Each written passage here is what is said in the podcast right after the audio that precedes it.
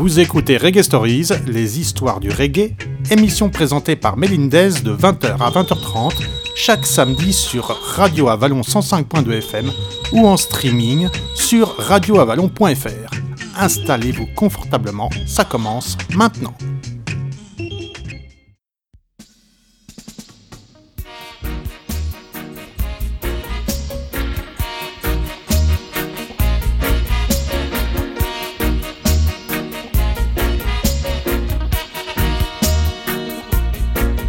Bob Marley a dit un jour, la musique peut rendre les gens meilleurs, il suffit de la leur injecter constamment.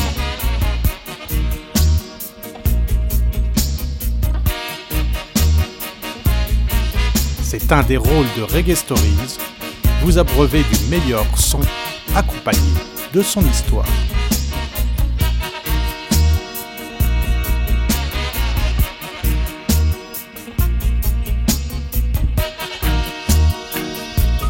Stay tuned les massives, Reggae Stories arrive dans vos oreilles.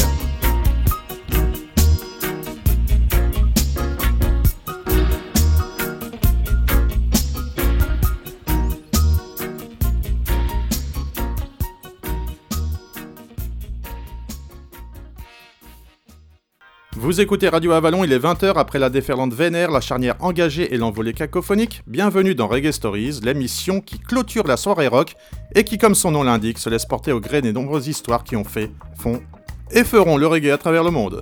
Reggae Stories, tome 4, chapitre 33 sur Yabiyu. Envoyez la musique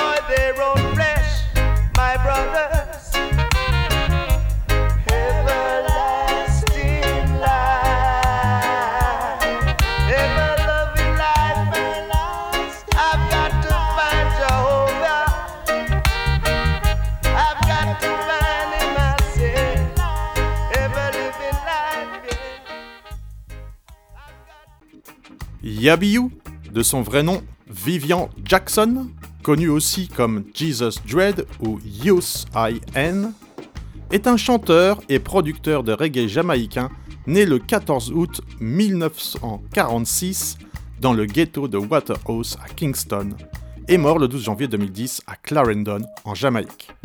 Son œuvre, produite dans la seconde moitié des années 70 pour la majorité, est marquée par un mysticisme certain et mélange de foi rasta et, de christianisme. Le son de ces morceaux, dont le plus connu est Conquering Lion, est lourd et prophétique, aidé en cela par des mix le plus souvent réalisés au studio King Toby par le maître des lieux. Il a aussi fait partie des grands producteurs pour les DJ ou certains chanteurs tels Michael Prophet ou Wayne Wade.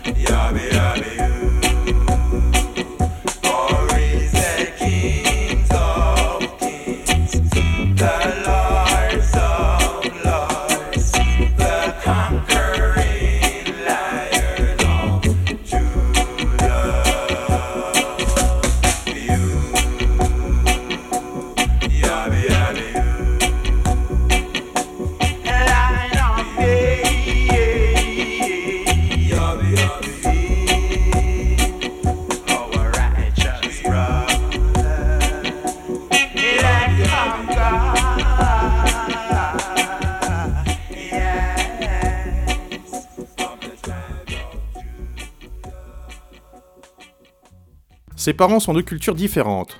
Son père pratique le culte John Canoe, tandis que sa mère est chrétienne. Cette dernière l'envoie à l'âge de 7 ans dans une école religieuse, la Sunday School. À 11 ans, il quitte ses parents pour la rue, désireux de liberté mais aussi déjà perturbé, il entendrait des voix. Qui plus est, c'est dans le ghetto de Waterhouse, à Kingston, quartier déshérité et gangréné par la violence, qu'il erre au gré de rencontres de personnes plus ou moins fréquentables. C'est aussi dans Waterhouse qu'il rencontre un fondeur d'aluminium chez qui il se réfugie. Cet homme lui apprend la fonderie qu'il pratiquera pendant plus de dix ans.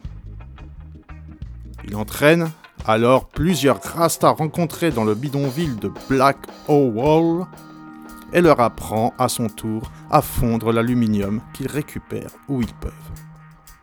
À cause de la chaleur lors de la fonte, il commence à avoir des problèmes pulmonaires, ce qui le mènera à l'hôpital quelques années plus tard. Il aura toujours une vision du mouvement Rastafari singulière, mangeant Aitol mais refusant de considérer Haile Selassie comme personnage divin, mêlant christianisme et Rasta.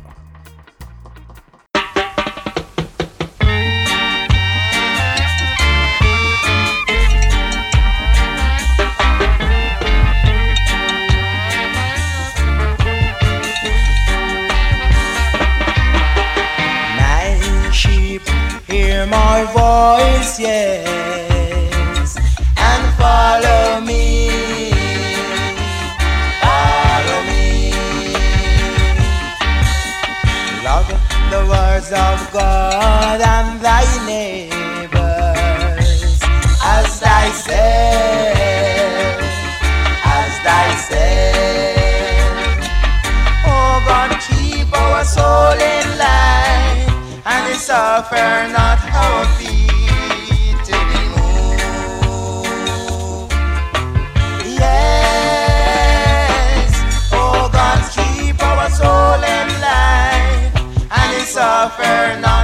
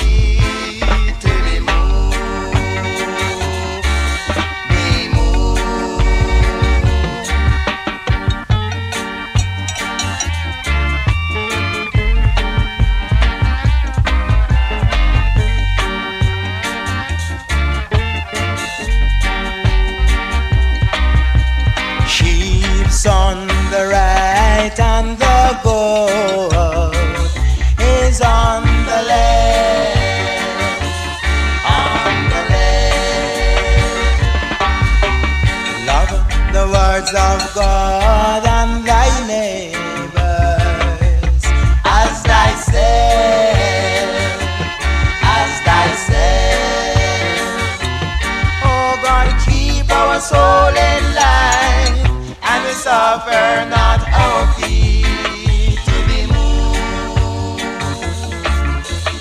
Yes, oh God, keep our soul alive and the suffer not.